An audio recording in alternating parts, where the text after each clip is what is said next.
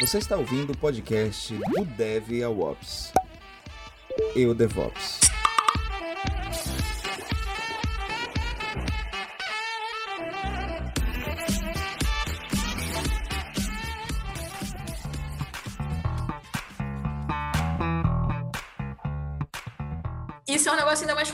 Porque se a gente pensa no nosso modelo de educação, a gente é ensinado a competir na escola, as maiores notas, e aí vem o Enem e outras vestibulares, que é mais competição, que você precisa estar entre os 20 primeiros para poder passar no vestibular.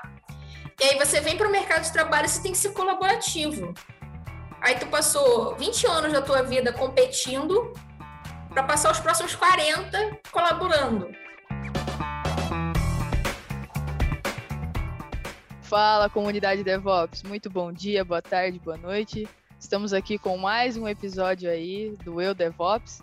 Eu espero que você esteja bem, bem acomodado na cadeira, você esteja relaxado, porque hoje vai ser um bate-papo bem bacana. Eu vou deixar aí o Juliano falar, mas antes disso, como ele gosta de dizer, não diretamente do meu lado, mas aqui do meu lado, o Yuri Oliveira aí. Valeu, Isa. Salve comunidade da DevOps, tudo bem com vocês? Hoje tem convidado especial, é uma convidada que nos recebeu super bem lá no DevOps Days Rio de Janeiro. É, Juliano já já vai apresentar ela. Estou é, super animado pela conversa. A gente vai falar um pouquinho de automação, então preparem aí que vem muita coisa boa. Juliano, tá tudo bem com você nesse calor aí da Áustria? Aoba, vocês estão bom? Oh, quando eu falei pessoal que eu vinha pra Áustria, todo mundo falou: ah, cuidado que lá é frio. Agora tá 30 graus aqui e eu não tô com frio. Cadê minha piscina? Meus vizinhos estão tudo nadando aqui, eu preciso fazer amizade com eles. E teve boatos que eu ainda estava na pior. Se você tá na pior, porra, o que quer dizer tá bem, né? Boa. Usa mangueira, filho. Nossa senhora, usa mangueira. Essa foi boa. Pessoal, sejam bem-vindos a mais um episódio do DevOps. É, se é a sua primeira vez, obrigado por ter dado play. Se não é, bem-vindo novamente e obrigado por ter dado play novamente. Como o pessoal falou, hoje nossa convidada é bem legal. É, a gente teve com eu e o Yuri apresentamos no DevOps Days Rio na semana passada, não na semana passada de quando esse episódio vai para o ar, mas na semana passada de hoje. é, e ela estava de host do evento. A gente gostou da, de como ela levou a, a apresentação, foi bem legal. E a gente falou, oh, seria legal convidar ela. Então, tamo aí. É, bom, ela chama Laís, mas ela escreve Laís com Y. Então você pode chamar talvez ela de Leis. E aí, se você chamar ela de Leis, ela não é a batata frita. Ela é a Laís no Brasil, tá bom? Pare. Apenas pare. Por favor, pare! Isso precisa parar! então, tamo... Juliano e suas piadinhas. Estamos aqui com a Laís Rodrigues. Ela é, hoje ela é software engineer, trabalhando com Python e AWS. Hoje ela trabalha na Zé Delivery, ou no Zé Delivery, não sei exatamente como falar, é, porque é uma empresa, então é feminino. É, e sem mais delongas, é, Laís, quem é você? Pô, pergunta difícil, hein? Já começou assim? É claro. Cara, eu sou uma Boa. entusiasta da tecnologia. Eu vejo tudo como um desafio a, a ser vencido, né? Foi por isso que eu acabei me metendo com automação e DevOps. Então, é, quando eu comecei a, a ver as coisas de tecnologia, lá quando eu tinha uns 12 anos, que a minha mãe me botou em cursinhos de tecnologia, assim, lá da minha cidade, para poder eu me ocupar, né? E assim, foi lá onde eu aprendi, por exemplo, que a gente já não pode mais fazer hoje, que hardware é o que você chuta, software é o que você xinga. Se a gente faz hoje isso com o nosso gabinete cheio de LED, acho que não vai dar certo, né? Então, eu sempre gostei desses quebras-cabeças da tecnologia quando eu comecei fazendo manutenção. Então eu era justamente aquele primo que vai ser chamado para poder arrumar o teu computador. Pô, inclusive eu tô com um problema na minha impressora, você conserta? Nossa. Cara, você tá na Áustria, então não. É...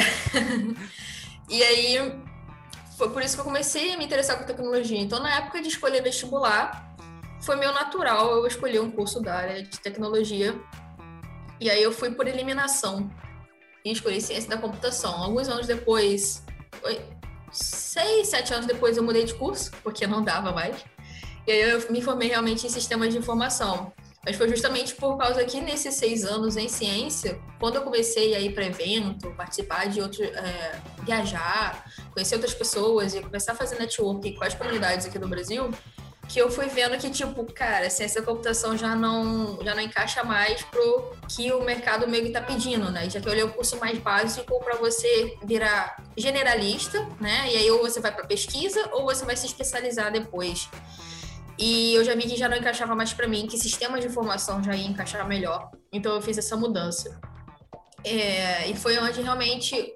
Isso foi em 2017. Eu entrei na faculdade em 2011.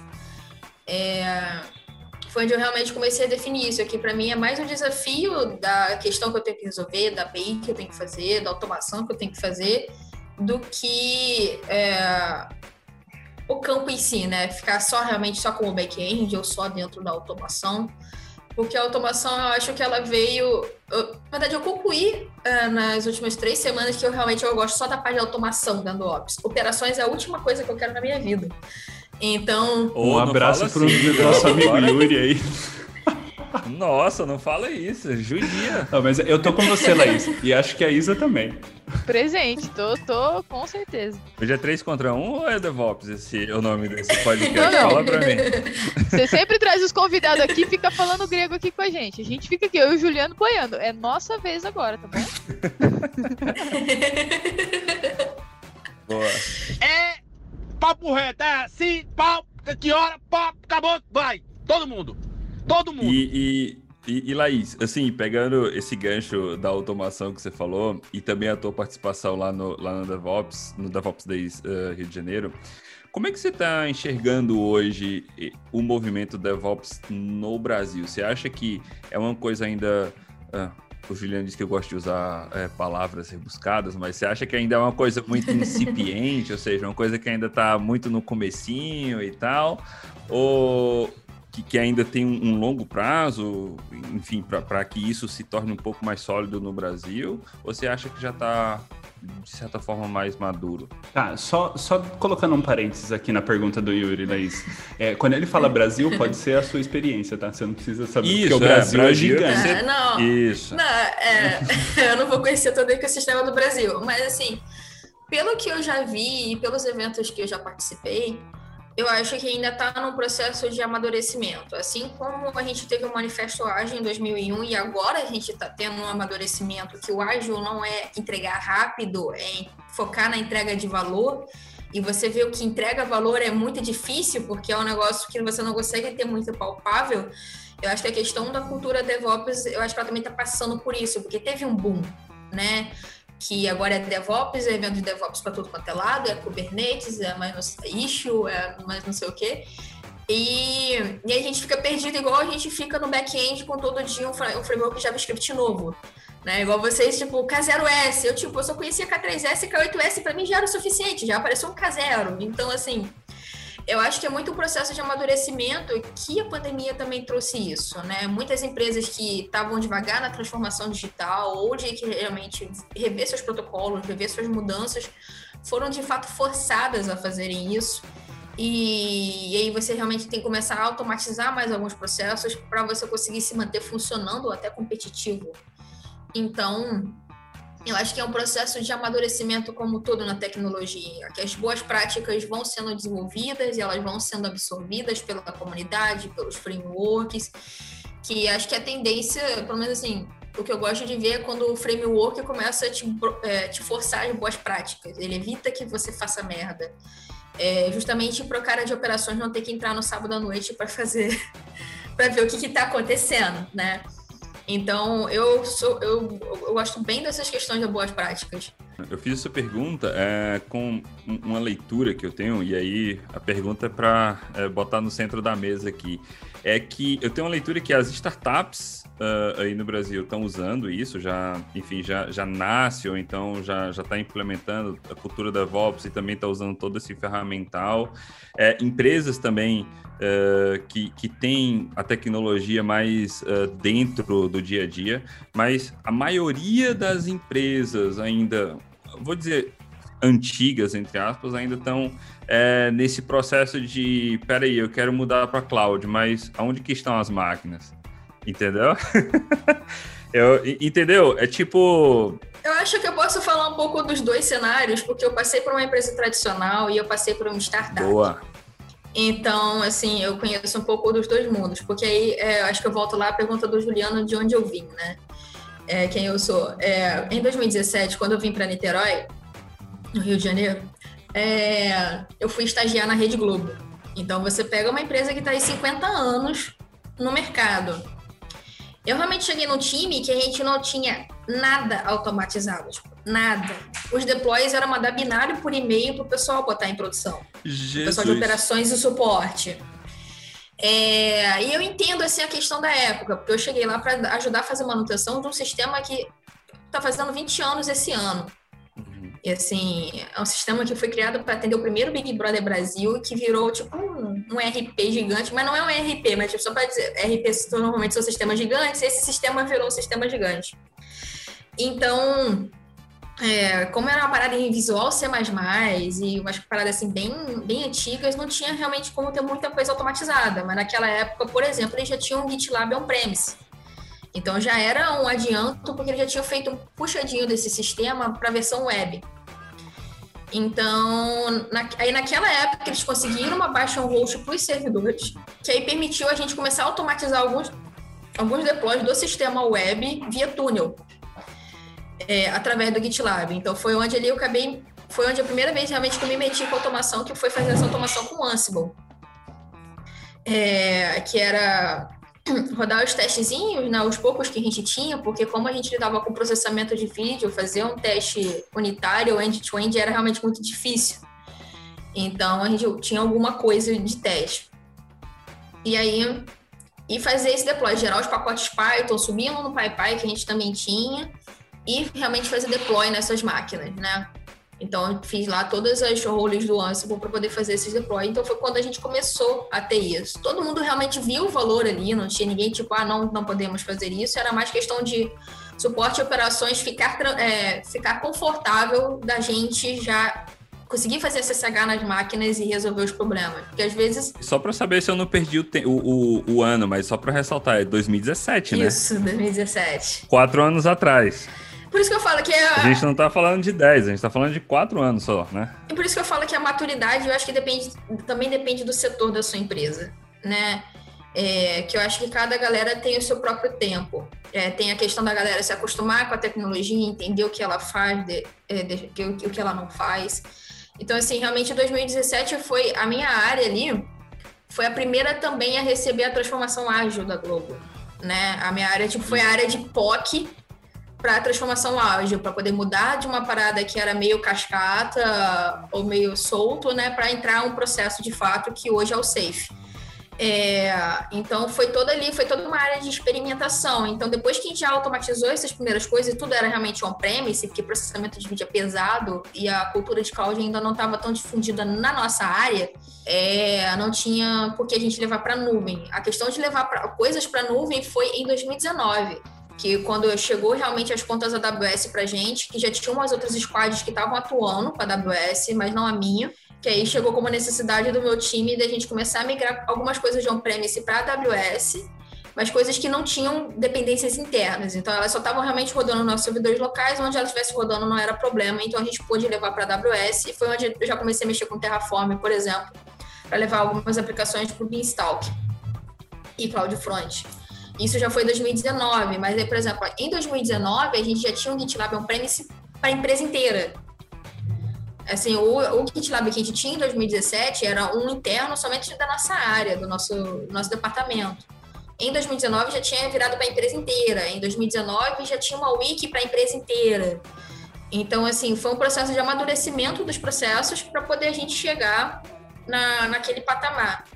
É, Então, é, então eu vejo muito como isso, que é realmente um processo de amadurecimento, a gente conhecer as ferramentas, ver o que funciona pra gente, o que não funciona, o time se adaptar a isso.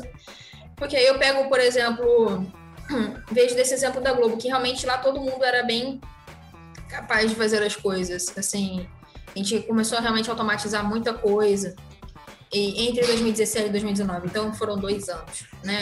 dois, dois, três anos. E aí vamos para o meu cenário de uma startup, onde eu cheguei para ajudar no desenvolvimento de produto como back-end, né? Eu tinha esse pezinho na automação, mas ele ainda não era meio tipo uma parte principal da minha da minha capacidade técnica. É, e na verdade, eu, acho que até voltando um pouquinho na Globo, eu lembro de uma discussão que eu tive com meu supervisor de estágio na época, que a gente estava falando sobre essas questões das abstrações que as automações servem para gente.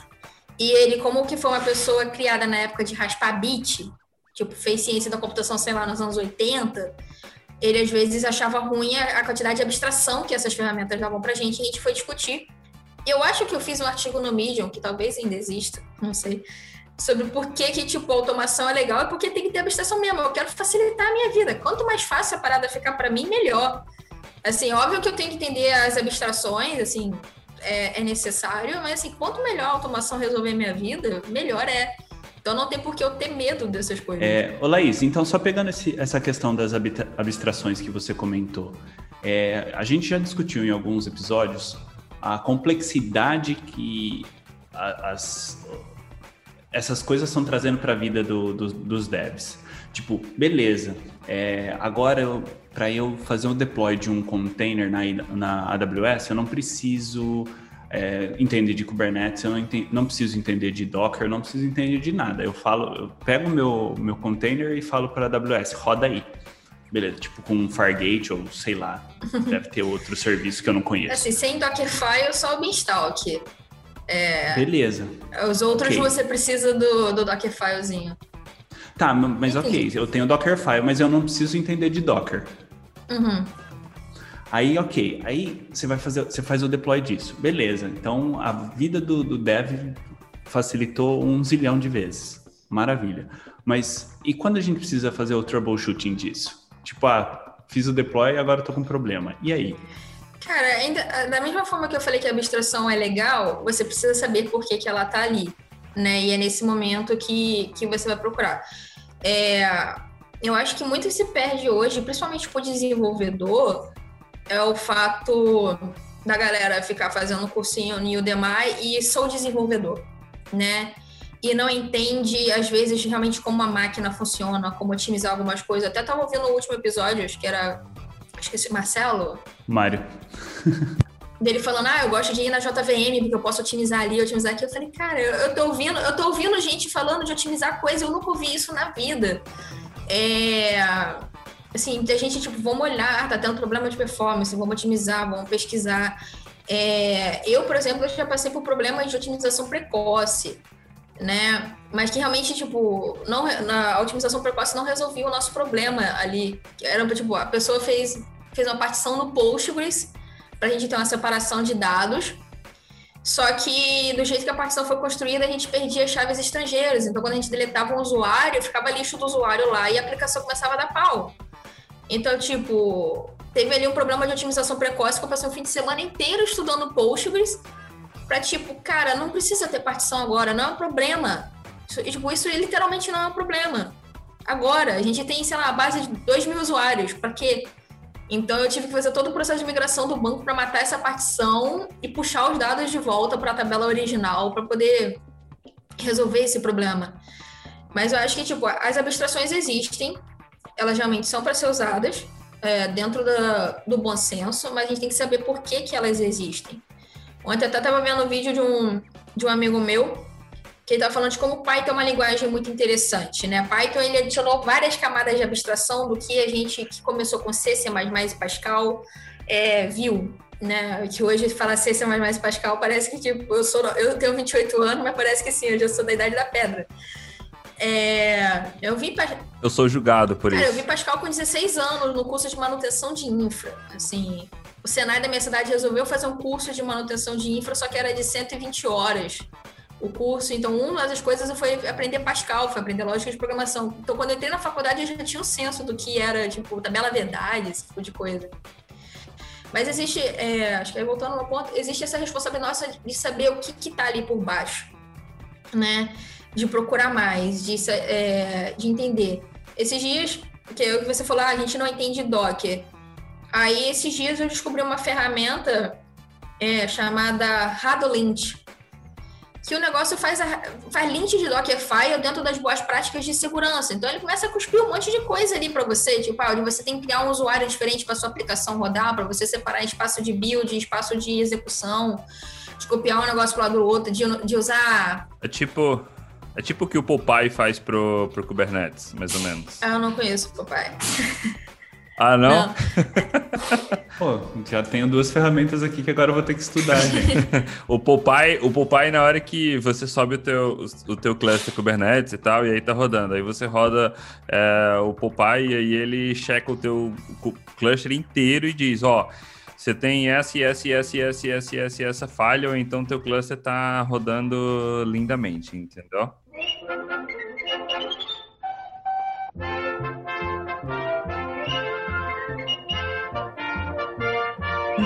É, não, mas, mas precisa de, de espinafre ou não? Na hora que ele falou Popeye, eu já tava dando risada aqui pra ele. Vai fazer uma piada de tiozão igual do Juliano. Gente, a galera millennial que vai estar tá ouvindo a gente, eles não vão entender eles nada. não vão entender nada, é verdade. Eu, por exemplo, como que eu funciono, né? Eu sou bem generalista nas coisas, mas quando tem um problema, eu vou me afundar naquele problema para resolver. Então, vou ler documentação, vou pesquisar, vou fazer Google. Mas a gente, acho que tanto Dev quanto Ops, eu acho que todo mundo, tipo, a gente tem que ver os artigos, por exemplo, o Google, ele realmente me dá um monte de artigos já da minha área. Tem uma extensão para o Firefox, para o Chrome, que eu vi recentemente, acho que era da Dev2, que quando você abre uma aba nova, já tem um monte de link de tecnologia para você ver. Eu não coloquei porque eu acho que eu ia ficar louca. É, por causa daquele monte de conteúdo para ler. Então o Radolint foi no, é, o foi numa dessas. Eu fui ler, eu fui ler um artigo de era de 20 boas práticas de Docker é, e eu falei, cara, realmente eu nunca me preocupei com esse tipo de coisa, porque Docker é uma parada mais sensível da questão da camada root e pode dar brecha de segurança ou não. E aí o cara mostrando o que, que a gente deveria fazer. E aí nesse rolê, não era nesse artigo, mas acho que eu fazendo outras pesquisas, eu cheguei no Radolint. E aí eu falei, cara, que legal, tanto é que eu fiz um, o, o desafio técnico que eu fiz para quando entrar no Zé, eu fiquei passando o Radolint no Dockerfile até, tipo, ele não dá mais erro nenhum, né? Eu até fiz um artigo no, no meu blog depois, eu passo para vocês é, sobre o assunto. Então a gente tem essa responsabilidade de saber como é que as coisas funcionam. A gente pode não entender tudo, a gente realmente que não a gente acho que o que eu sinto é que a gente não tá mais na era de raspar bit, mas a gente tipo só tá algumas camadas acima. Então ainda é necessário ter esse esforço. E como a galera hoje faz esses cursinhos e às vezes não entende, né? É, a, acaba saindo às vezes código ruim. E aí esse código ruim que na hora que a gente tiver um problema de performance, que na hora que isso virar uma questão, é, ninguém vai saber resolver. É, no que eu passei era que, tipo, em nenhum lugar que eu passei teve preocupação com performance, sabe? E é algo que fica assim no fundo da minha cabeça que, tipo, a gente deveria se preocupar. É, e você escolher a linguagem certa para a coisa certa, porque eu até estava discutindo isso no, no Zé Delivery essa semana, que Aí o cara tá falando, ah, eu sou dev node. Eu falei, cara, a linguagem que você programa não deveria importar, você deveria programar em qualquer linguagem. Aí ele, ah, não, mas não tem mais isso, eu sou dev node. Eu, tipo, ok. Mas, por exemplo, eu não gosto de Java, mas é, foi por causa de ranço da faculdade, sabe? Que todo mundo vem, fica muitos anos falando que Java é ruim, aí hoje Java. Não fala isso, que, já... que o Juliano vai ficar triste. Não, mas calma, eu tô fazendo a minha, minha culpa. Tipo, eu tomei, eu tomei ranço de Java na faculdade só por causa do System Out Println, né? Mas aí hoje Nossa. você também tem o IntelliJ que faz tudo para você, o tal do Spring Boot. E hoje, por exemplo, você tem o Quarkus da Red Hat que faz o Java voar. Né? Então não tem mais por que ter ranço de Java, até porque acho que Java já é o novo COBOL, pela quantidade de vaga que o pessoal está procurando, desesperado de gente Java. Né? Então, é, eu acho que eu comecei a ter essa mudança de pensamento de não me apegar mais à linguagem. Por exemplo, eu gosto realmente de Python, tenho um pouquinho de experiência com Node, e de me apegar um pouquinho dessas duas, até porque eu acho que eu tenho um pouquinho de apego, por causa que eu consigo entregar, aprender mais rápido do que aprender uma linguagem nova do zero. Eu não consegui aprender nada funcional agora, nessa altura da vida. Mas é, eu tava vendo, não sei se vocês conhecem o Fábio Akita, o Akita on Rails, né? É, eu comecei a assistir alguns vídeos dele até para lembrar de coisas da faculdade, porque ele é um cara que bate nesse martelo, que você tem que ter uma base boa, que você tem que entender como é que é a estrutura de dados, como é que a máquina funciona em memória. E ele realmente bate nessa, tipo, você não deve ser um programador de uma linguagem, você deve entender os paradigmas bem o suficiente que em qualquer linguagem você consegue replicar isso. Então eu tenho tentado ter um pouco de desapego a essas coisas, mas eu voltei realmente até nos vídeos do Akita para poder realmente ver a base de novo, porque eu vi estrutura de dados, sei lá, em 2012. É, e às vezes eu não sei programar uma estrutura de dados hoje. Eu vi POO também, sei lá, 2013, 2014. E não sei direito fazer PO hoje, porque a faculdade ela realmente não consegue te trazer essa visão de aplicabilidade direta ao mercado, que é realmente o que a faculdade sofre bastante hoje. Mas aí vem da nossa responsabilidade de correr atrás das coisas, porque a gente não pode mais ficar parado. Foi o que aconteceu para mim de 2015 para cá. De eu ver o assunto, pô, isso é interessante, eu correr atrás pra, daquele assunto entender como aquilo funciona. Então, é, voltando lá no ponto da abstração, as abstrações são importantes, elas realmente facilitam a nossa vida. Mas você tem que entender pelo menos um pouquinho, você não precisa ser especialista, né? Porque acho que a gente ficar baixando o nível toda hora tem como a gente baixar mais. Mas entender um pouquinho daquilo. Então, entender como o ecossistema é, funciona. Se eu estou usando Docker e eu vou usar o Kubernetes, entender como é que funciona o Helm chart, entender como é que funciona a parada de configuração, a parada de senha, é, de como que você vai proteger a senha, que eu, assim, gravar uma senha base 64 no Kubernetes para mim não parece ser seguro, mas aí você tem, aí você muda para a parte de permissões RBAC para as pessoas acessarem aquela senha. Ou você coloca no KMS da vida. Então, você entender o ecossistema e como as coisas se conversam, principalmente no ambiente AWS, né, que é uma parada totalmente diversa e todas as coisas praticamente se falam. É, só uma coisa que eu ia colocar é que é exatamente isso que eu sinto, até quando eu participei aqui do podcast com os meninos, né, antes de eu entrar como host, é, eles perguntaram, falaram assim, ah, a Isa tá, tá começando a aprender essa questão de DevOps e tudo mais, né, porque até então era só questão de desenvolvimento mesmo, né. E eu sinto muita falta, cara, porque os cursos de hoje em dia, eles te dão a base, tudo já abstraído. Então, sei lá, você vai aprender Spring, tudo bem, tem uns cursinhos às vezes que você faz, você até consegue entender por trás. Mas você não sabe o que é uma injeção de dependência de direito, você não sabe o que, que acontece na injeção de dependência, entendeu? Você não sabe o que aquela notation tá fazendo. Às vezes você não sabe, às vezes o curso só fala assim, ó, coloca a notation aqui que ele vai fazer essa mágica. Então acho que é por isso que é o que você falou, a gente tá cada vez mais tendo desenvolvedores que não sabem o que tá acontecendo por trás mas eles sabem é, que se usar aquilo lá vai funcionar. Só que se dá um problema maior, não sabe o que aconteceu e não, não, não, não consegue desenrolar ali, né? Então eu acho que é exatamente isso. E é essa falta que eu sinto ali quando eu comecei a ver um pouquinho mais ali de Docker, entender um pouco mais de Kubernetes, que eu falei, pô, peraí, eu preciso disso. Aí eu comecei a ver, tá, beleza, é assim que eu faço. Mas e por trás? Como que funciona? Né? Acho que é exatamente isso que você estava falando e, e eu senti muita dificuldade quando eu comecei a buscar conteúdo também o por trás que vocês estão falando, é, eu bato na tecla. Passa todo convidado aqui, eu falo, estudem camada OSI. Estudem, cam estudem camada OSI.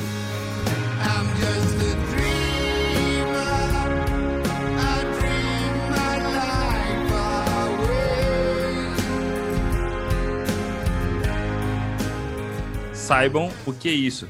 Porque Cara, parece besteira, mas não é. Vamos mudar o nome do. Vamos mudar o nome do, do, do podcast, vai chamar Camada Ozzy. I watch the sun go down like every one of us. I'm hoping that the dawn will bring us Sistemas de informação, é, eu não sei se vocês conhecem a estrutura dele, ele é processos, pessoas e tecnologia. Então, eu tenho as, as disciplinas de programação, eu tenho disciplinas de humanas, de administração, de estudar patente, de estudar direito, de administração e é, também tem psicologia e tem disciplina de processo. Então, por exemplo, eu fiz disciplina de engenharia de produção para entender como é que processos funcionam, como você estrutura um projeto, como, qual é o passo a passo que você vai fazer. E teve umas matérias que eu fiz que eu fiz de biblioteconomia e disciplinas de classificar a informação. Então, eu vou, eu vou, falar uma palavra aqui. Vocês sabem o que é taxonomia? Só, não é aquele eu lá de que você pega o, o bicho morto e, e, empalha ele? Ah, Juliano, nossa senhora. Na verdade, a taxonomia, agora eu me corrijo, eu posso pagar um micão Não, agora. só, aqui. só me corrigindo até aqui, onde a eu sei- taxidermia ou É. a parte do- dos animais, tá? É. Volta pro Yuri. Mas taxonomia é onde você vai classificar os animais, ah, que eu saiba isso. Ou ela, a taxonomia ela se estende a qualquer coisa. Mas aí a taxonomia é só pra ah, gato, né? Porque os outros não miam. A praga desse menino é cheia de munganga. Nossa, velho. Então vamos lá. Ah, o Google aqui me deu a, a parada rápida. É, taxonomia é o estudo científico responsável por determinar a classificação sistemática de diferentes coisas em categorias. Obrigado, Google. Então, é, como que a gente é, vai classificar essa, essa informação, esse conteúdo que a gente está recebendo numa área que a gente está vivendo de dados, né? Então, eu tive um cenário esses dias que eu queria rodar uma matriz de co- de competências com o pessoal lá no Zé. E, tipo, cara, vamos trazer alguém de dados, porque a informação que a gente vai colher aqui precisa ser boa o suficiente para poder eles, é, eles classificarem para a gente e gerar valor né, em cima dos dados que a gente está coletando. Para saber que realmente qual é a melhor métrica, como que faz, como que deixa de fazer e tudo mais. E a gente fez mais ou menos isso. É, mas por que, que classificação da informação eu acho que é importante? E isso, para mim, quando eu fiz sistemas de informação, foi algo muito, muito bizarro, porque também tem a parte de semântica. E em 2018, 2018 a gente teve Copa e teve eleições. Tem um sistema lá da Globo que te- e ele, ele faz classificação semântica. Então, por exemplo, ah, eu tenho, eu tenho o Lula e aí eu tenho várias, classifica- eh, várias notícias que saíram com o Lula ao longo dos anos, essas notícias são classificadas dentro da semântica que tem lá. Então eu só ponho Lula e ele vai puxar tudo que tem Lula, que passou Lula na Rede Globo desde que tem sistema, né? E esse sistema, é, quando a gente chega perto das eleições, é quando eles mais usam para puxar essas informações mais antigas dos candidatos para poder fazer notícia. E aí é, a gente tinha uma integração com a Globo.com, que aí até então era separado. Esse ano bateram o martelo de que fundiu, mas ainda assim é um negócio meio nublado. E a nossa semântica, a gente mandava as coisas daqui para Globo.com e a semântica não chegava lá do outro lado. Então, por quê? Então as notícias estavam chegando lá sem classificação para o pessoal usar. E aí a gente foi descobrir que a integração quebrou, quebrou a Globo.com, mudou a API e não avisou pra gente.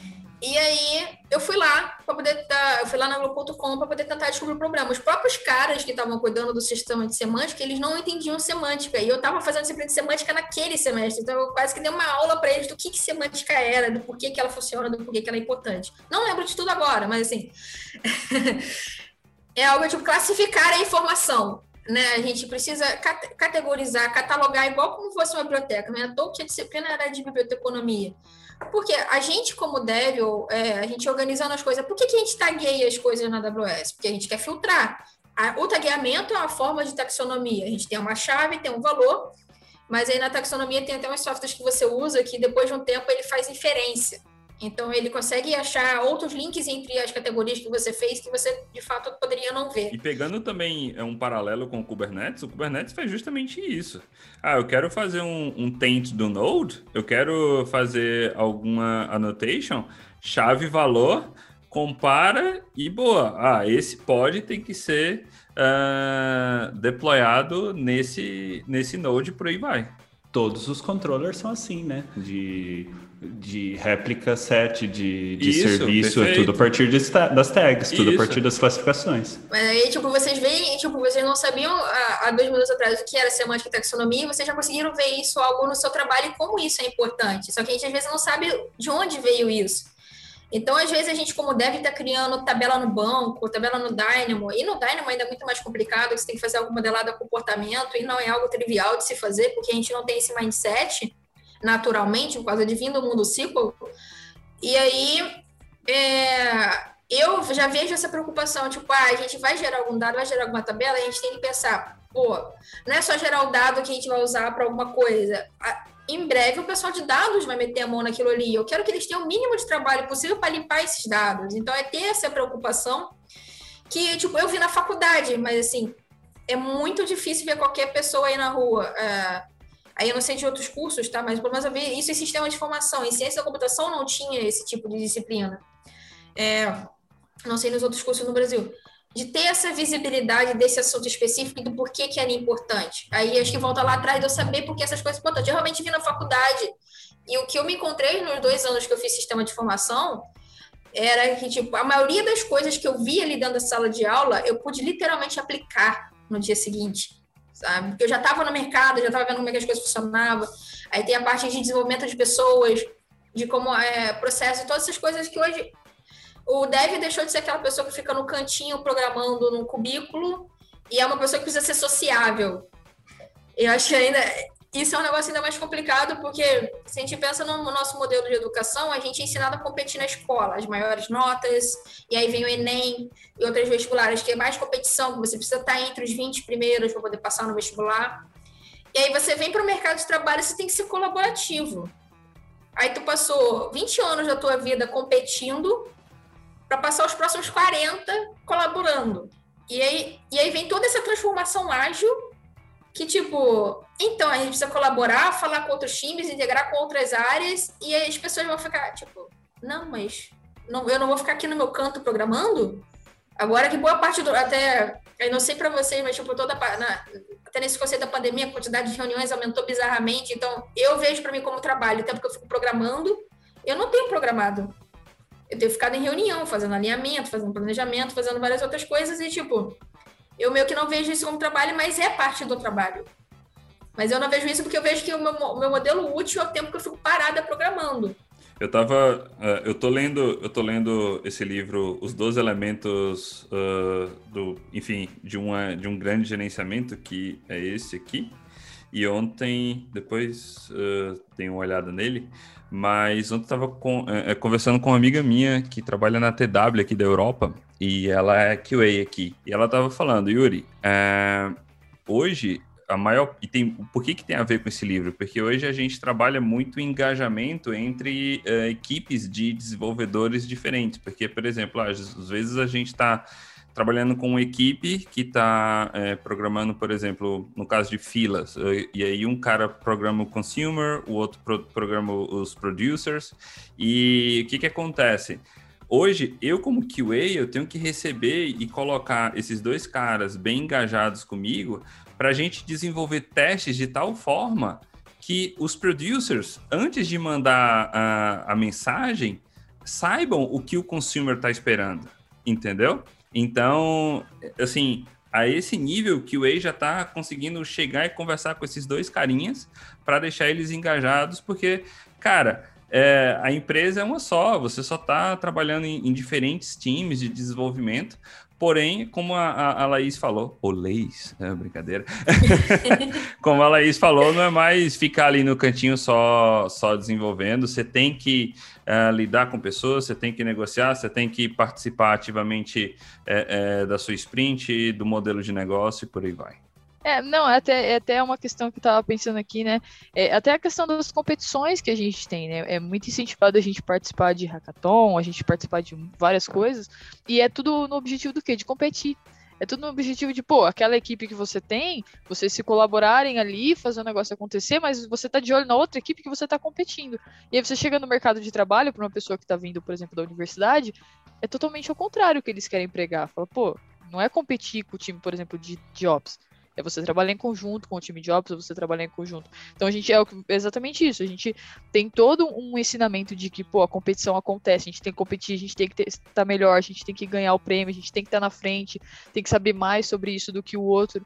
E quando você chega no mercado de trabalho, a política que eu não acho errado, tá? Mas a política é vamos todo mundo jogar no mesmo time. Não tem essa de competição aqui. Mas é, é, é tipo, a competição ainda existe para, por exemplo, dentro da, não dentro de, bom, a, a, também dentro das empresas, mas é, entre empresas a competição sempre vai existir. Então, por exemplo, a Globo quer ser melhor que o SBT e beleza, tipo, normal, mas vai ser sempre, mas a competição entre as empresas existe e sempre vai existir. E tá maior agora, né? Porque as empresas estão se batendo por profissional de tecnologia porque não tem.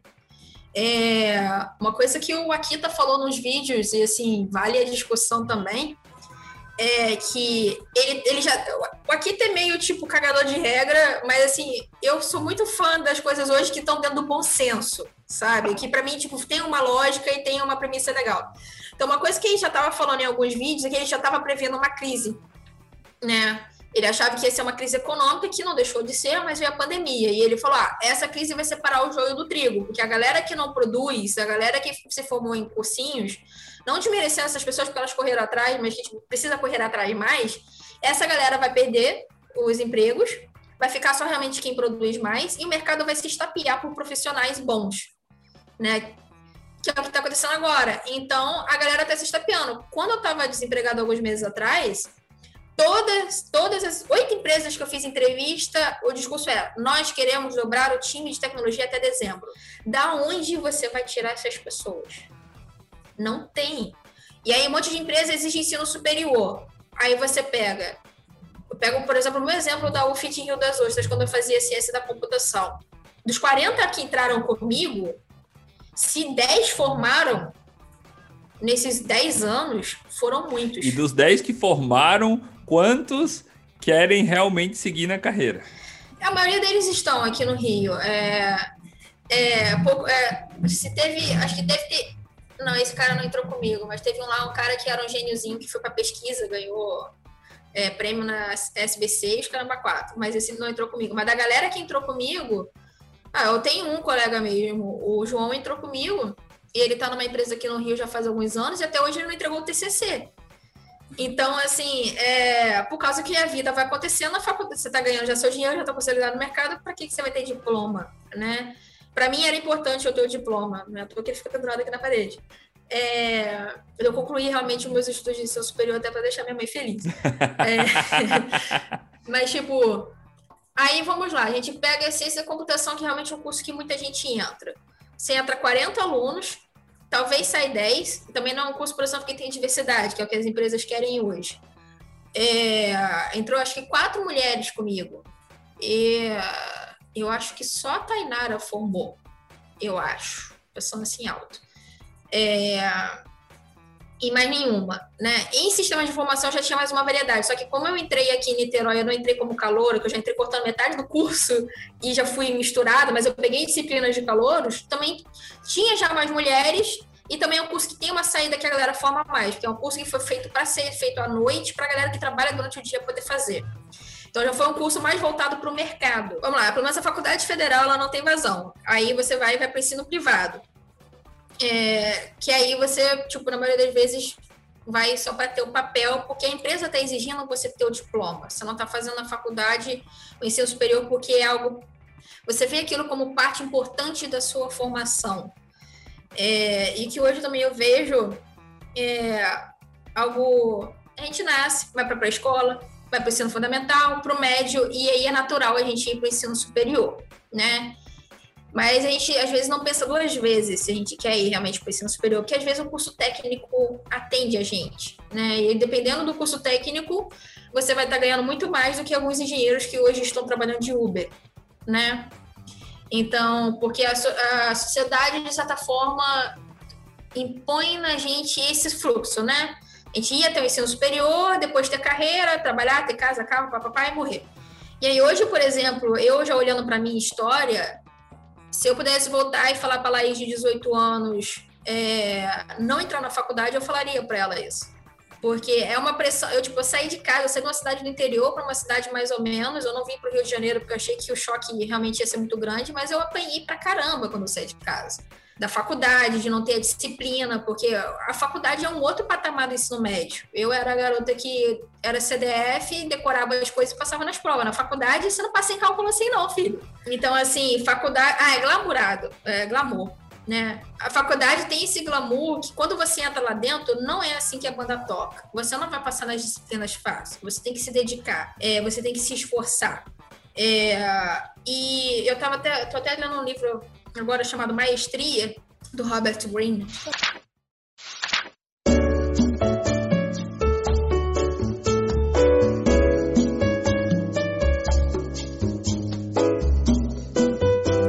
É, muitas pessoas levam um pouco mais longe essa mudança de valores, revestindo a própria passividade como uma camada positiva.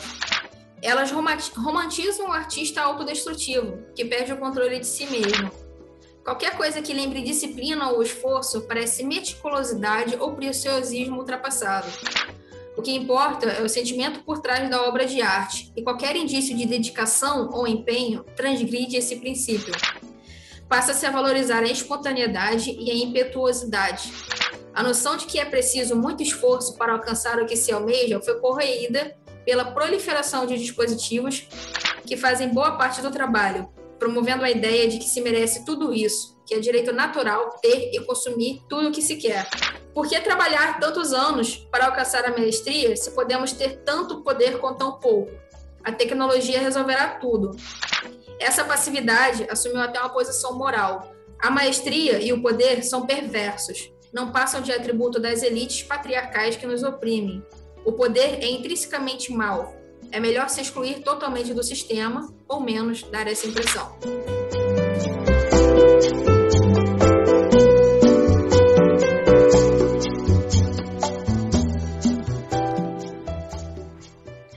É um tapa na cara, né, cara? Caralho. Tapa é um na tapa cara. na cara. É, esse, esse livro aqui foi o cara do trabalho que me indicou. Maestria. E maestria. É, é interessante. Assim, essa parte da introdução realmente eu tenho pensado bastante nela, porque a gente perdeu esse conceito do, do esforço, né? A gente vai conquistando as coisas, a gente se acostumou àquilo e é aquilo. Às vezes a gente não almeja mais ou tudo mais, mas as pessoas. É o, que, é o que eu volto lá atrás. A gente, como deve, tem o dever de continuar estudando, de continuar pesquisando, de continuar aprendendo e se aprofundar nos assuntos. E aí a galera faz esses cursinhos, faz essas coisas assim só porque precisa ter o papel, sem entender por que, que aquilo é importante para você, por que, que aquilo vai agregar a tua formação. E isso, uh, tava conversando com a Luana, uh, enfim, quem não conhece a Luana, minha esposa. Quem conhece a Luana? é, mas tava conversando com a minha esposa, perdão, eu tava conversando com a minha esposa semana passada sobre isso, e essa parte do conhecimento e você, enfim, aprender novas tecnologias e, e galgar novos objetivos, às vezes é, é desconfortável. E as pessoas hoje estão muito assim, não, eu só vou fazer o que é confortável para mim. Eu não vou fazer o que me gera desconforto. Qualquer debate, qualquer discussão, você acaba sendo mal visto por causa que você está confrontando a outra pessoa de alguma forma e as pessoas não estão acostumadas a mais ser confrontadas. E também vem do fato da gente ser protegido quanto à infância de coisas ruins, e aí quando você chega na vida adulta, a parada não é bem assim, então vai apanhar pra caramba da vida. Eu apanhei pra caramba. É, para chegar onde eu cheguei. Por exemplo, a Isa, a Isa que treina, é, eu tenho certeza que todo dia, ah não, estou levantando aqui uns pezinhos, é, é delicioso levantar pezinho, é delicioso treinar. Cara, dói, é, não, não é confortável, incomoda. E, e, e, velho, e ela tá lá, ou seja, mas por quê? Porque ela tem um objetivo. Assim como tudo na vida. Se, cara, você só quer alcançar o seu objetivo passando por um caminho feliz, pessoal, desculpa, mas a vida não é uma caixa cor-de-rosa. Eu diria mais, eu acho que é uma questão de imediatismo. Eu acho que hoje a geração que a gente tem, ela quer cada vez resultados mais rápidos em menos tempo. A questão não é, ah, eu vou, eu vou me aprofundar. Eu me aprofundo, contanto que isso demore somente uma hora. Que eu não precise de mais tempo para poder fazer, para poder saber mais, entendeu? As pessoas não entendem, vamos por uma faculdade. Uma faculdade hoje, ela demora no mínimo aí três anos, vai. Vou colocar assim que foi a faculdade que eu fiz, demorou três anos. Então, é, você vai levar três anos ali, no todo dia na faculdade, acordando cedo. Eu, particularmente, fiz faculdade trabalhando. Então foi uma, uma, uma, um esforço um pouco maior. Mas tem gente que não precisa trabalhar. E mesmo assim, acha que não, acho que não é necessário. Eu, concordo, eu, eu, eu respeito a sua opinião de, de, pô, eu não faria faculdade. No meu caso, eu faria, porque eu acho que a faculdade me deu uma puta base e me deu muito, assim, aquela noção de, pô, não é só isso, sabe? Tem muita coisa integrada. E as pessoas não entendem, elas acham que uma hora estudando, sei lá, tecnologia X já vai funcionar. Então, eu acho que o nosso, o nosso problema, problema da, da nossa geração hoje é imediatismo, é o tempo, é cada vez querer mais coisas em menos tempo e não se dedicar e não ter a visão de que se você fizer um pouquinho de cada dia, o que os coaches falam, 1% melhor a cada dia, quando chegar, vamos supor, sei lá, é um, é um exemplo, mas chegou em um mês, a evolução que você vai ter vai ser muito maior. Porque você ficou todo dia melhorando 1%, entendeu? Eu acho que essa noção que as pessoas têm que ter em qualquer área da vida. Tecnologia, vendas, administração, qualquer coisa. É um pouquinho por dia e você não ter pressa para você saber o que você precisa saber e chegar muito mais longe lá na frente, né? Mas fica difícil não ter pressa num, num mundo em que tudo é rápido. E aí as coisas estão caminhando cada vez mais para esse imediatismo. Por exemplo, a nova feature do WhatsApp de ouvir os áudios em até duas vezes, ou os vídeos no YouTube. Mano, até série na Netflix no celular você já consegue assistir acelerado. Vai tomar no cu. Tá ligado? Robin, você me mandou tomar no cu? Eu não acredito no que eu ouvi. Não acredito no que eu ouvi, não pode ser verdade isso que eu escutei agora. Você é um menino ainda, Robin, eu te criei. O Telegram já tinha essas features de acelerar o áudio, mas, Isabela, não era questão de eu não fazer faculdade. Eu não entrei na faculdade com 18 ah, tá. anos porque eu não tinha maturidade o suficiente para enfrentar o ensino superior. Eu acho a faculdade importante, só que tem essa glamorização que todo mundo precisa ir para o ensino superior. Primeiro, as faculdades públicas não dão vazão, nem todo mundo tem condição de pagar. É, fiéis está sendo sabotado, então nem todo mundo também consegue fiéis para entrar. Então, assim, você não precisa de uhum. ter ensino superior para ser alguém na vida, né?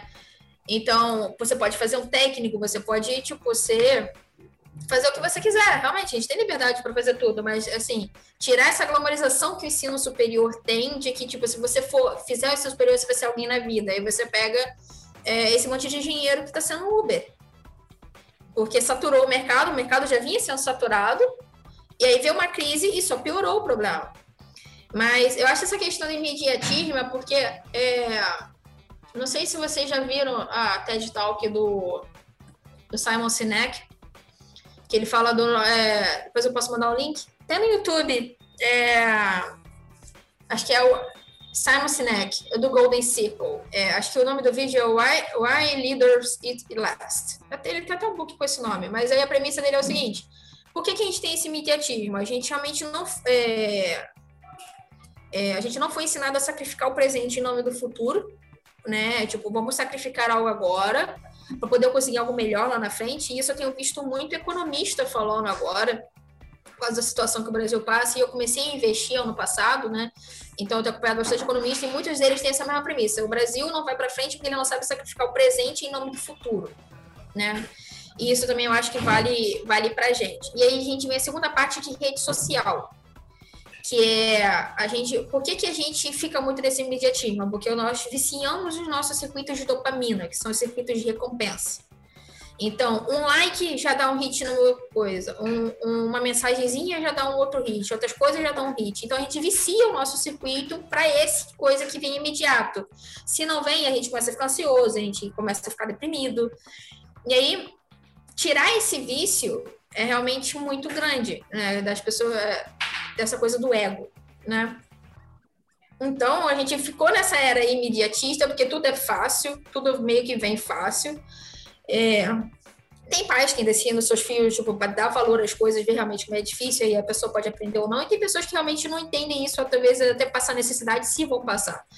Então, a gente veio com essa parada que é tudo agora. E aí eu acho que a pandemia veio para fazer talvez uma, pouco de reflexão. A gente não vai sair melhor da pandemia, como diz já o, o querido Pondé, que é um filósofo brasileiro, que a gente, historicamente, em uma outras pandemias ou coisas graves, a gente saiu melhor, então a gente não vai sair melhor, mas veio uma reflexão que, tipo, é, pelo menos aqui em Niterói eu sinto isso. A, a galera do comércio, né, pra gente que não ficou trabalhando, a gente ficou trabalhando de home office, então foi quase a mesma coisa, mas eu sinto muita falta do escritório. A galera do comércio que ficou em casa, eles, tipo, descobriram que, tipo, não tem mais nada a fazer da vida além de trabalhar. Porque o meu trabalho era ir pro trabalho de segunda a sábado, domingo talvez eu vou tomar uma cervejinha e fazer tudo. E aí agora eu tenho que ficar três meses em casa. Niterói ficou em lockdown de três meses. E aí hoje, qualquer coisa que a prefeitura fala de fechar a cidade, a galera surta. Sim, a galera surta legal. Tipo, de fazer protesto, de ir pra casa, da porta da casa do prefeito e tudo mais, porque a galera. Primeiro, a gente descobriu que a nossa casa não é confortável para a gente ficar nela 24-7. E segundo, porque não tem outra coisa na vida além do trabalho. E aí também vale muito da. É, isso para mim fica um pouco mais claro porque eu estudo coisas de psicologia, os livros que eu leio e tudo mais, mas assim, para outras pessoas realmente talvez esse conhecimento não seja tão acessível, esse autoconhecimento. Também faço terapia há anos para poder chegar um pouquinho nesse nível.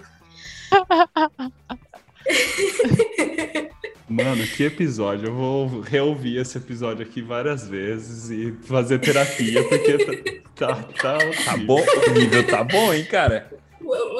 Tá outro nível. A gente fica falando de tecnologia, a gente fica falando de DevOps, fica falando de Dev, fica falando de Ops, mas, mano, a gente esquece que todo mundo é gente, sabe? Todo mundo é uma pessoa e não é só é, o trabalho ou a tecnologia você tem que pensar que é um ser vivo ali, sabe? E tem todas essas questões dentro da cabeça da pessoa e, mano, Laís, muito obrigado, foi fantástico.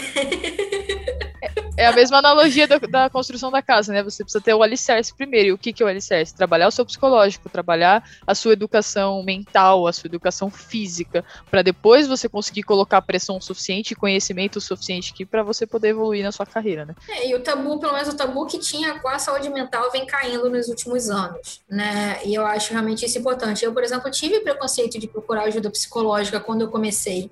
Depois até a psiquiátrica. A psiquiatra foi um pouquinho, foi um pouquinho mais difícil, né?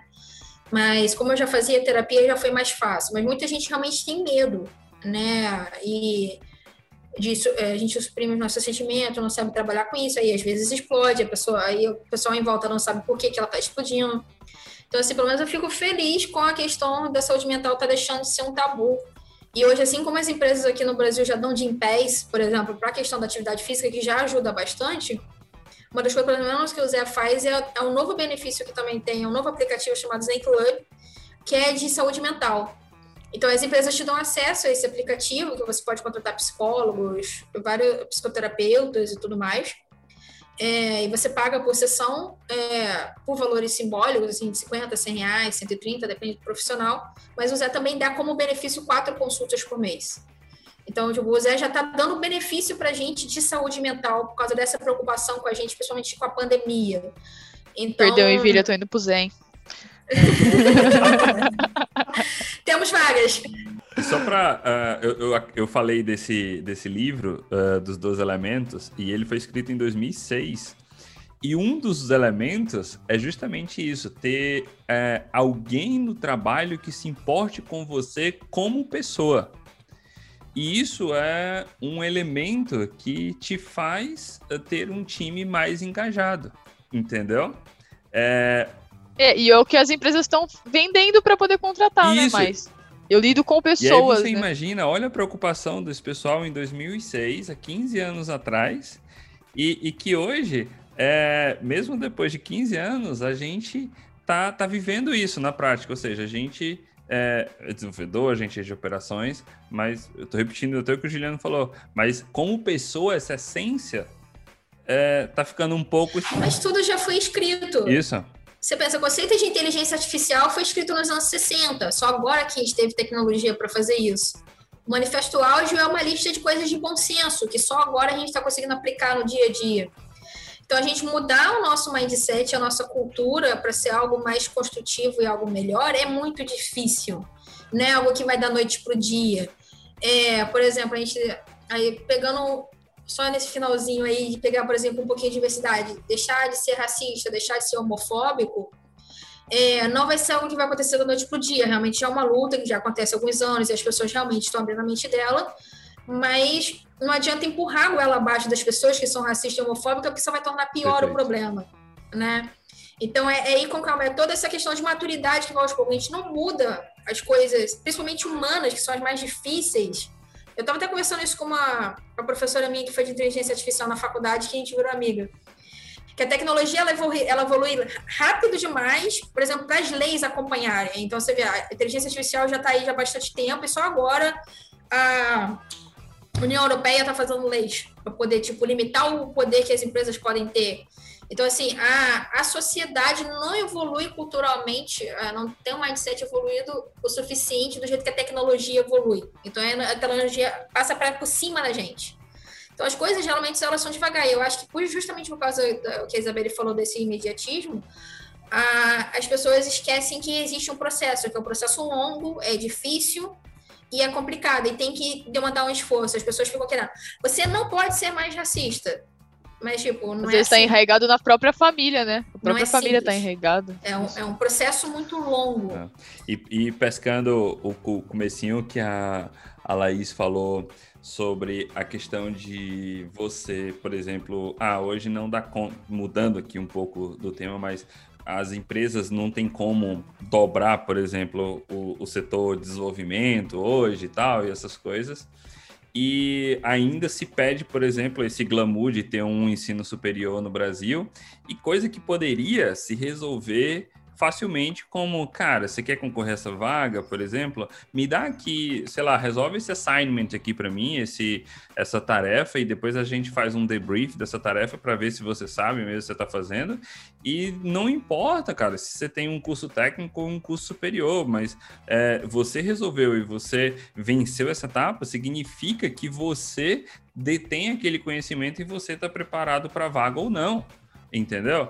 É, você está pelo menos capacitado para poder fazer mais, né? fazer Aí acho que mais. vem até um pouquinho do, do podcast do Mário também, né? Da questão da, de investir, a empresa investir nas pessoas e aí a pessoa vai embora. Você deixou de investir, você investiu, a pessoa só acabou que tipo não deu match mais, o match acabou, o amor acabou, né?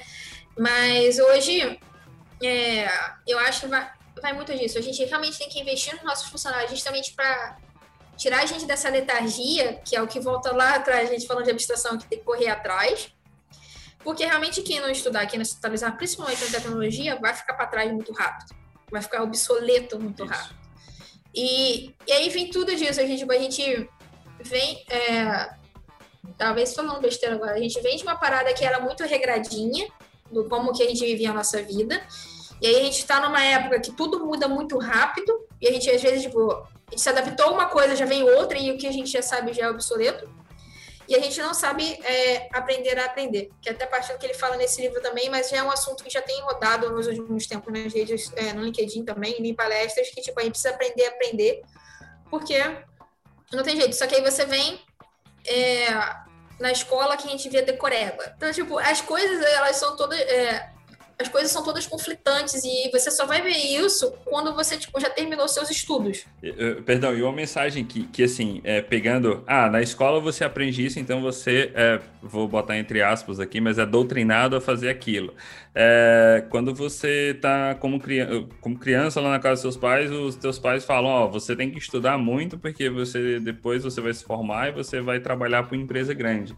Sendo que é, lendo e, e, pensando também sobre negócios, o que me, me deixa hoje assim mais triste é que ainda se tem um mindset de tudo bem que nós quatro aqui somos empregados de alguém, mas por que que as crianças de hoje não são orientadas a empreender? Por que que a gente hoje não trabalha dizendo para os nossos filhos, ei galerinha, é o seguinte, empreendam, criem empregos, é, sejam parte é, da, do, do da, da, economia que vai gerar emprego, que vai gerar mais riqueza. Porque sem empresário, gente, desculpa, não, não tem economia, não tem emprego.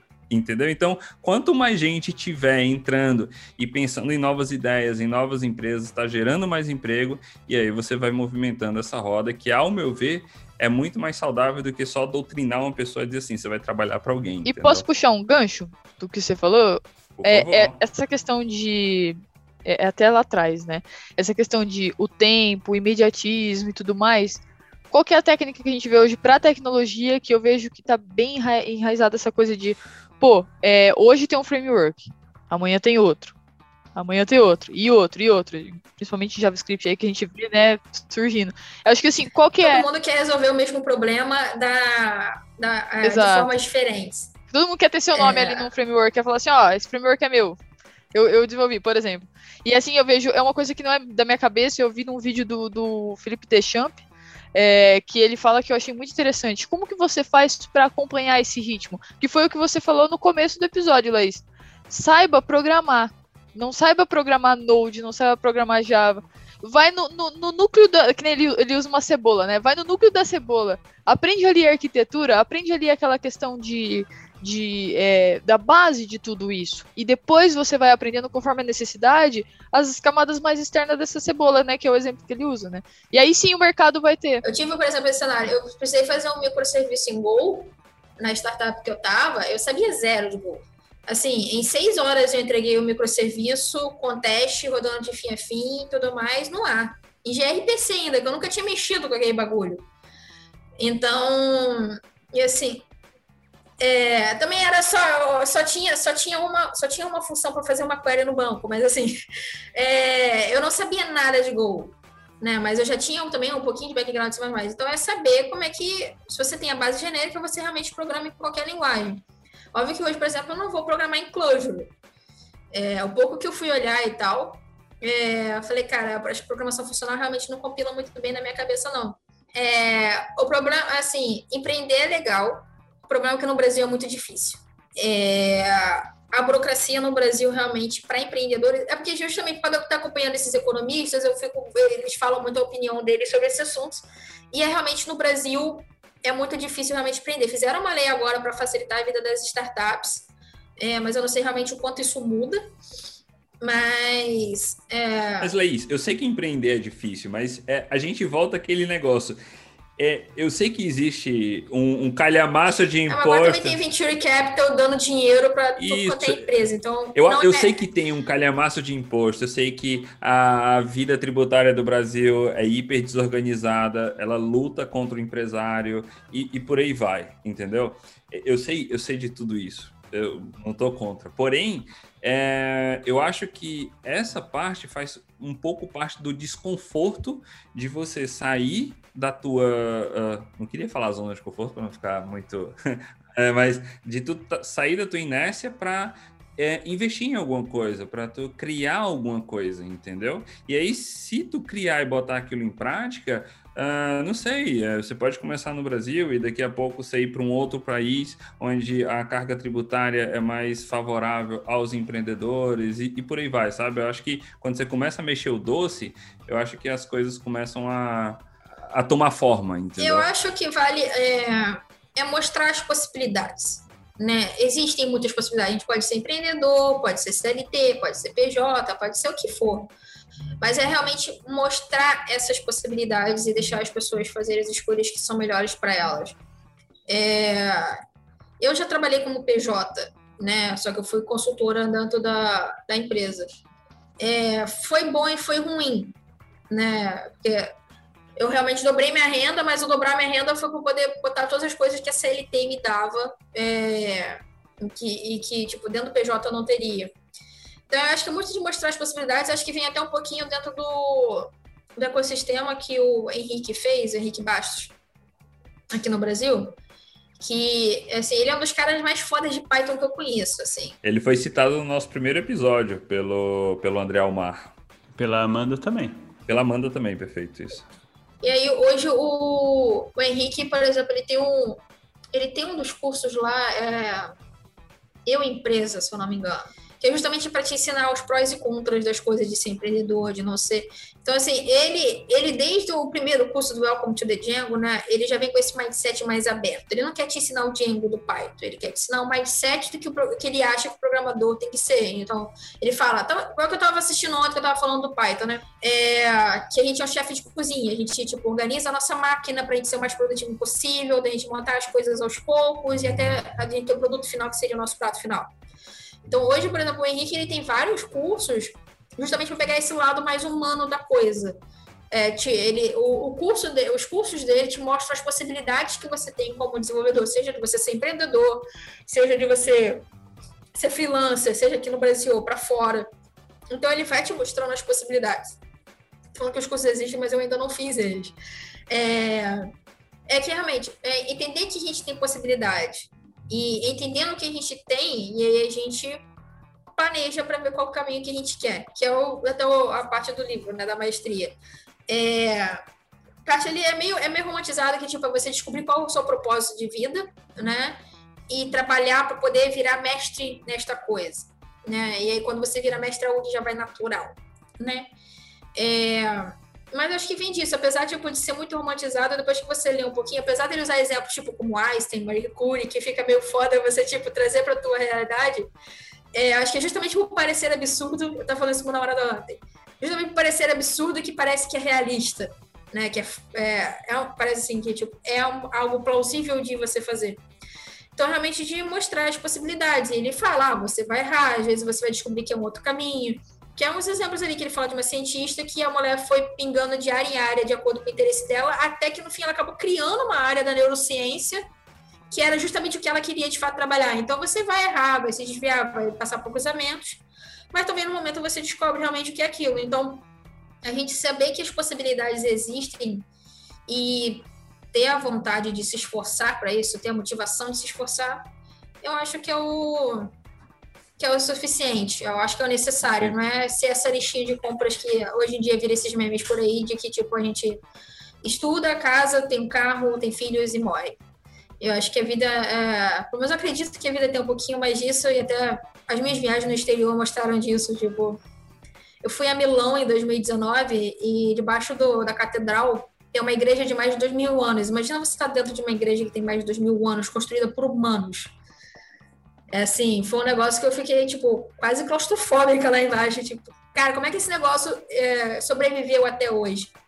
E muita coisa que a gente faz, assim, até como software, vai sobreviver por algum tempo, dependendo se a empresa sobrevive. Eu falo pro meu namorado isso, eu falo, é, porque meu namorado ele é um pouquinho mais mão de vaca do que eu, né? Mais mão de vaca, ou seja, Perdão, os dois são mão de vaca. Não... Mais mão de vaca. Eu sou, eu, eu sou, mas eu sou bastante controlada, então eu tenho o, um, é, um dinheiro para cada coisa, e aí eu tenho um que é só pra eu gastar mesmo. Mas eu falo pro Arthur, acho que até um papo que a gente tava tendo ontem. Falou, amor, a gente trabalha para ter experiências. A gente tem que ter dinheiro para ter experiências em nossa vida. Que é justamente isso. Eu, por que, que eu trabalho? Para o dinheiro ser meu servo e me proporcionar experiências que vão enriquecer a minha vida. E lá na frente, quando eu tiver mais velho, eu vou ter história para contar e vou estar tá realizada dentro de mim. Você leu o livro da Nath Arcuri, né? Só não li. Eu, eu, eu sigo a Nath no, no, Isso aí é literalmente que ela fala. Ela fala isso? Nossa! fala. Juro que eu não li, agora eu vou ler. É que, tipo, todo. É, tanto é, é tanto a Nath quanto os outros, é, o Mira, que são as pessoas que eu acompanho agora do mercado de finanças, justamente, você tem que fazer seu dinheiro trabalhar para você. Então, assim, a regra de ouro deles é 30% do que você ganha você tem que investir, e de preferência em renda variável, para você construir patrimônio. Que a ideia é você não contar com a aposentadoria do INSS, né? Então, hoje, por exemplo, semana passada, segunda-feira, não, foi terça-feira, terça-feira caiu 15 reais na minha conta que eu não fiz nada. Tipo, eu só comprei ação, as ações pagaram dividendos e tá ali, 15 reais, deu para comprar outra ação. Então, assim, é uma pequena bola de neve, né? Então, a ideia é você viver com 70%, 50, acho que a regra da NAT é 55% para parada essencial, 30%, 25% a 30% para investir e o outro lá eu não lembro. São dinheiros carimbados também. É, eu tô tentando chegar no, nos 30%, acho que eu tô investindo hoje 20% do que eu ganho. É a parada dos juros compostos, é... né? Que ela fala, isso aí é, é dela, isso eu lembro.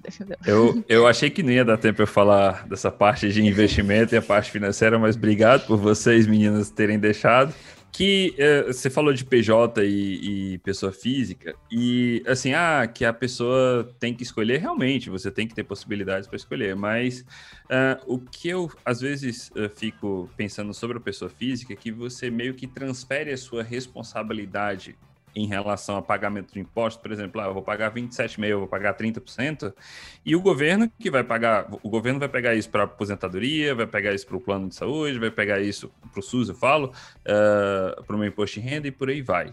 E eu sou muito mais defensor, por exemplo, de você pagar um imposto menor no caso de um PJ e você ter a tua liberdade de você planejar a tua aposentadoria. Então, você vai pagar a, o teu plano de previdência e não transferir essa responsabilidade para o governo. Porém, por que que eu acho que, por exemplo, aqui na Alemanha mesmo, Uh, e, e, no Brasil, as pessoas meio que não querem ter esse trabalho e dizem assim: não, governão, cuida aí do meu dinheiro, eu estou satisfeito e quando eu tiver 65 anos vou me aposentar e tchau e benção. E, é, e isso que com leitura eu estou tentando mudar a cabeça das pessoas, entendeu? Porque eu já pensei muito contrário disso. Mas aí a gente volta, a gente volta à pergunta que vocês me fizeram lá no início, ah, como é que está o cenário de DevOps? É a maturidade. É, isso. A gente tinha que ter aula de educação financeira na escola, tinha que ter outras coisas, justamente para ter essa maturidade, para chegar no ponto que o governo não vai precisar mais ter previdência para a gente. Mas eles estão querendo dar a garantia mínima da gente para isso. Mas só mais um, um ponto aqui, tipo, a gente tem que ter as possibilidades, tem que ter todas essas coisas, mas acho que uma, uma lição que eu posso deixar para quem estiver ouvindo a gente é tenha reserva de emergência. De pelo menos três salários, é, três, três meses de custo de Seis, vida né? seu. Que eles, que eles falam É, seis. É, t- é, pelo- é, tipo, é, pelo menos três. Perfeito. Assim, se você Pelo vai começar pelo três, menos é três, isso o ideal é seis, se for maravilhoso, é um ano. Um ano, isso. É, mas assim, é, depende da sua estabilidade também. Se, por exemplo, se você for concursado, esse tipo de coisa, três meses já, já é o suficiente. Mas, tipo, tenha reserva de emergência. Eu passei um perrengue, é, porque o pessoal até do mercado financeiro fala, ah, reserva de emergência do cara CLT é os 40% de multa do fundo de garantia, quando você é demitido. Tô rindo, É, mas isso é muito sério, gente. Isso é muito sério. Então, assim, Que ele gasta comprando um carro, dependendo da quantidade que é. então, assim, é. Se, sigam os economistas no Instagram, você vai aprender muita coisa também, faça a leitura, mas se tem uma lição que eu posso deixar, até se a gente pensar em todas as questões de é, ter oportunidade aberta, ter oportunidade de estudo, mas ter a reserva de emergência vai te dar uma tranquilidade para você até poder correr riscos. Que a parte até do livro, do, o livro ele fala ali de três coisas também para você praticar. Primeiro, você é ouvinte, observa e tudo e aprende com, que, com o lugar que você está. Aí você começa, de fato, a ser um aprendiz, a agir em algumas coisas. E aí o último passo é, é a, a primeira parte é passiva, a segunda parte é um pouco ativa e a terceira parte já é mais ativa, já é de correr riscos, né? Então você ter coragem de tomar riscos, tanto é que ela é a última parte, porque você precisa ter passado pela parte do, de ser ouvinte, de aprender com o seu ambiente e de praticar um pouquinho é, e ver- entender quais são as regras do jogo. E aí na terceira você vai correr o risco. Então, se você quer ser PJ, você quer outras coisas, até o imposto de PJ realmente é menor do que o CLT, a não ser que o Paulo Guedes resolva mudar isso, que eu acho que deve mudar. Você realmente ter essa reserva, esse conforto financeiro para você tomar esse risco, porque realmente a gente tem medo de tomar risco. É natural a gente ter esse medo, mas se a gente realmente tem a vontade, essa motivação de fazer essas coisas, ter esse conforto financeiro é, é, é muito bom para você ter essa paz de espírito que, tipo, se der merda, a gente espere que não dê, mas se der merda, você tem esse conforto. E reserva de emergência não fica na renda variável. Fica essa dica também. E é difícil montar reserva, assim, eu tô tendo que refazer a minha. Eu nem eu tinha pouca coisa, agora eu tô tendo que refazer. Então, eu, por exemplo, eu não tô investindo tanto em renda variável quanto eu queria, justamente porque eu tô tendo que refazer a reserva. E muita gente comete esse erro, começa a botar dinheiro na bolsa antes de fazer isso. Gente, esse é um podcast de DevOps. Mas a gente pode fazer um episódio de economia aqui, porque. Eu, cara, eu já tô, eu já tô com a, eu já tô com a frase pronta para encerrar sobre esse ponto que você falou. Esse é um episódio de DevOps. Eu confesso, eu já comprei coisas inúteis, mas parei com as drogas. Link aberto aqui que a gente quer te trazer de novo. A gente viu que tem papo pra falar, então beleza. Se o pessoal ficar com gostinho de quero mais que nem a gente, beleza, é só uh, acertar as agendas. E aí pra fechar o episódio de hoje, é, como você explicaria o que você faz pra minha avó? Eu já passei. Eu, eu vou dizer que eu já passei por isso, porque na startup que eu tava, teve um dia que a gente teve que, é, a gente teve que se apresentar para os nossos pais e família, né? O que a gente fazia. E aí eu fiz uma analogia com, com uma casa, até porque naquela época eu estava atuando lá, mas como é, operações de AWS do que como desenvolvedora. Então, é, você tem a sua casa, né? A sua casa tem o fundamento, tem as paredes, tem o telhado, tem a cerca. Então, eu ajudo a fazer a cerca para que as pessoas não entrem na sua casa para fazer merda, que seria a parte de segurança da nuvem, né? E a casa é a estrutura de. É como se eu fosse um pedreiro. Né? Eu ajudo a construir coisas é, que vão ajudar as pessoas, é, mas de uma forma bem diferente do que uma casa de fato é. Então, acho que eu explicaria que seria mais ou menos como um pedreiro que constrói as coisas que vai facilitar a vida das pessoas de alguma forma. Muito bom, pedreiro, acho que é a primeira vez que eu escuto. Muito, muito bom, viu? Parabéns. Muito obrigado. Muito obrigado pelo, por ter dedicado esse tempo do seu final de semana É, foi, gente. foi, difí- foi, foi, foi difícil sair da cama. Tava bem, tava bem friozinho de manhã. Oh, delícia. É, você que pensou que esse episódio do Eu DevOps hoje era sobre automação de pipelines ou criação de ambientes, é, não deixou de ser, porque A gente falou da pipeline, da esteira, da carreira uh, de uma pessoa uh, desenvolvedora ou de um profissional do DevOps, onde a gente abordou desde temas lá das dificuldades uh, de entrar na universidade, uh, dos desafios que é para concluir um, um, curso superior. Depois a gente falou um pouco uh, do dia a dia que a gente vê nas empresas e dificuldades também que as pessoas às vezes não galgam alguns objetivos por conta que não querem se dedicar tanto a eles. E aí a gente fechou com uma chave de ouro fantástica falando de investimento, da parte financeira, porque é, eu tenho que admitir que hoje a área de TI é, paga muito bem. Então, se paga muito bem, eu sei que ainda tem muita gente ganhando mal, tá, gente? Porque eu, eu sei, mas a área de TI paga muito bem. Então, a gente tem que transformar esse dinheiro em mais dinheiro e preparar o nosso futuro, que um dia não é só o Yurizinho que vai ficar de barba branca, não tá? Então, é, foi muito bom. É, e espero... Gurizinho de 23 anos, de barba branca. Então, espero que todo mundo escute é, é, até o final, porque é, o pessoal esquece um pouco uh, de investir, esquece um pouco uh, de se preocupar com, com a parte financeira uh, no dia a dia. O nosso mundo vai além do VS Code. Isso aí. Então, Laís, obrigado é, pelo teu tempo. Novamente, foi fantástico. Eu, eu falei para o Juliano, vai dar um papo bom e uma hora vai ser pouco. O Juliano, não, a gente desenrola. Tá vendo? Vai dar quase uma hora e meia de episódio. Brigadão e, enfim, o convite já tá feito para um, um, segundo episódio. É, muito obrigada pelo convite, gente. Foi algo... O primeiro podcast realmente que eu participo foi, foi melhor do que eu imaginei. Que bom, obrigado. Que bom, Legal. Laís, muito obrigada. Da minha parte foi bastante enriquecedor também, né? Os meninos falaram aí, quando falaram, vamos chamar a Laís, falei, ah, acho que vai ser bacana. E para mim, como você disse, também superou minhas expectativas. Então, obrigada mesmo e parabéns pela sua visão, pelos seus estudos e por todo esse conhecimento aí que você adquiriu até seus 28 anos e você vai adquirir muito mais, eu tenho certeza, né? Então, obrigada, viu? Laís, se o pessoal quiser Obrigada. te acompanhar, acompanhar seu blog, Isso. conectar com você, aonde eles te acham, quais são seus contatos, o que, que você usa mais, qual é seu? Eu uso mais o Telegram, aí vocês podem me achar no Laís147, Laís com Y147. E o meu blog, que já tá um pouquinho teia de aranha, é laisontheclouds.wordpress.com, que esse foi o que eu falei que tem mais automação e DevOps, essas coisas. É, e no LinkedIn mesmo, também Laís Rodrigues é, Barraim, né? Laís Rodrigues 147. Aí também já me acha ali. Twitter, essas coisas já não uso, mas muita coisa não. Mas no Telegram eu tô lá, praticamente iniciante o dia inteiro, né? Online lá. Massa. Muito obrigado. Valeu, pessoal. Até semana que vem. Valeu. Valeu. Valeu.